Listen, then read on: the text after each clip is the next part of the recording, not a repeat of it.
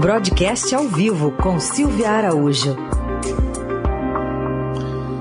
Oi, Silvia, bom dia.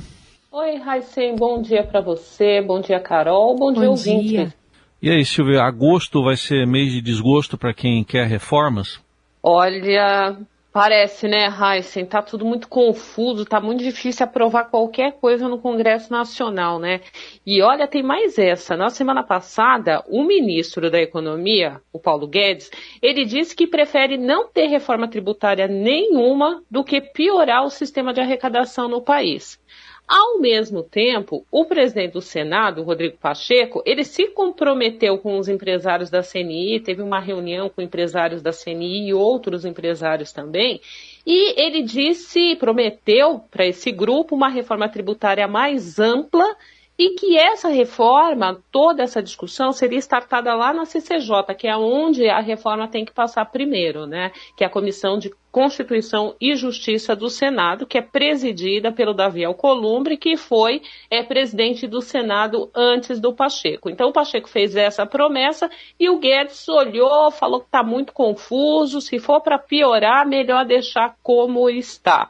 Agora, o que, que, você acha, Raíssa, depois dessa fala do ministro e também dessas idas e vindas da reforma do imposto de renda, que é outra reforma que está empacada, e tem muita gente que diz que essa reforma é, do imposto de renda seria aí o comecinho da reforma tributária proposta pelo governo. Então, ela está com cara, tanto a reforma do imposto de renda como a reforma tributária, está com uma carinha aí de que vai subir no telhado e vai ficar lá por um bom tempo, pelo menos até que se haja, eh, que exista né, um consenso para passar uma ou outra. Nesse momento se trabalha mais por essa reforma do imposto de renda.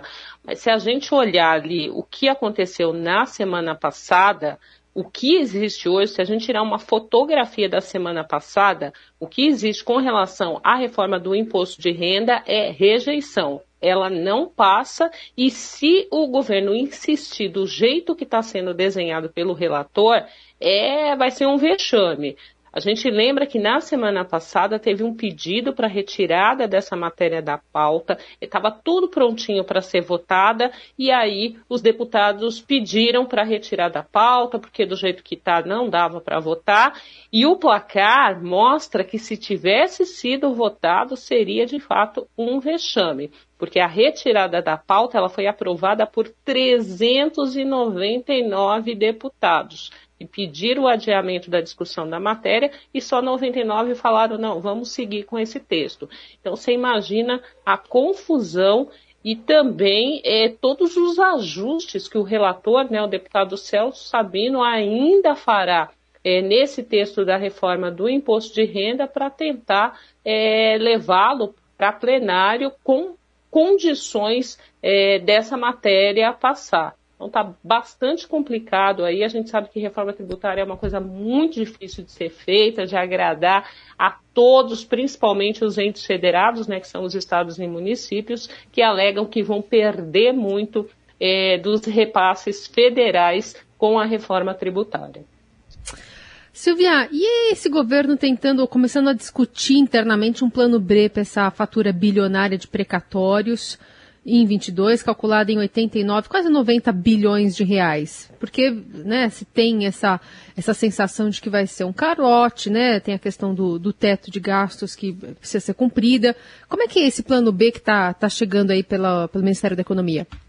Pois é, Carol, essa é outra matéria, né, que precisa ser digerida ali por tanto dentro do, do, Ministério da Economia, que precisa redesenhar essa proposta, essa primeira proposta que ele fez, de parcelar né, esses pagamentos dessas dívidas, lembrando que são dívidas judiciais, onde o governo já perdeu e o governo precisa pagar, e isso entra como despesa no orçamento. Então tem que pagar e não tem papo. Só que agora eles querem parcelar essa, é, essa, essa dívida, né? Como você falou, são 90 bilhões, muito dinheiro dentro do orçamento para dispor ali, para pagar essa despesa. E o ministro da Economia, Paulo Guedes, está tentando ali com seus técnicos uma fórmula é, de parcelar é, uma parte agora, está tentando deixar uma parte desse parcelamento, uma parte desses precatórios fora do teto de gastos para não ferir é, o teto de gastos. Porque a grande discussão que se tem hoje é que, uma, Uh, se o governo tirar do teto de gastos, ele precisa, claro, da, do aval do Congresso Nacional, porque o teto é lei e lei tem que ser cumprida.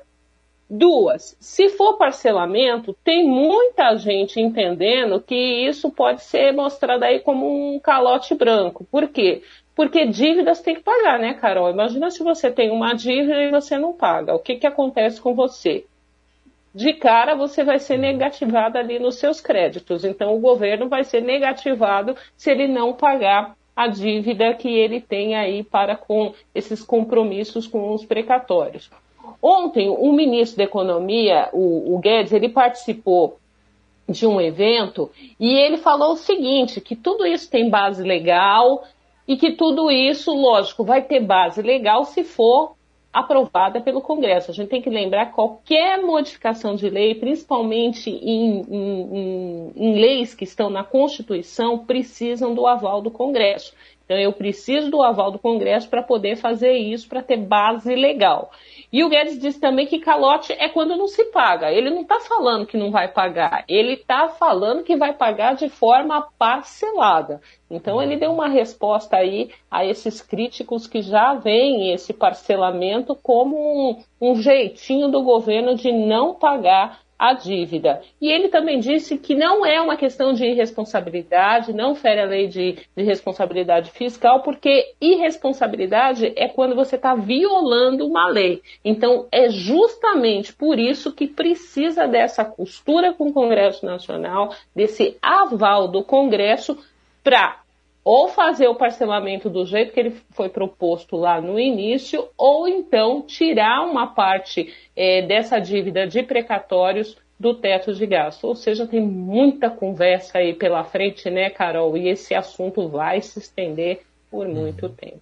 Muito bem, vamos até ouvir então o que disse o, o, ministro Paulo Guedes a respeito desse assunto aí que você colocou nesse evento ontem, Silvio. Vamos ouvir o ministro Paulo Guedes é, que diz que também confia na democracia e conta com moderação né, nesse momento político para a recuperação da economia. Nós estávamos realmente decolando, a economia está decolando. E agora está havendo uma agudização política, uma espécie de antecipação das eleições. Isso, evidentemente, tem um impacto sobre expectativas, mas nós esperamos, com confiança na democracia brasileira e principalmente nas instituições, nós esperamos que os excessos que sejam cometidos de uma parte ou de outra, de atores específicos, sejam moderados.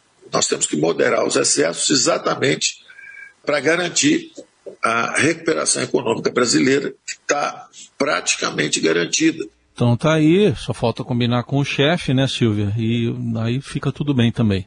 É, pois é, Raíssa, só se você me permite, tem outros é. detalhes aí que o ministro não é só uma questão política para a economia decolar.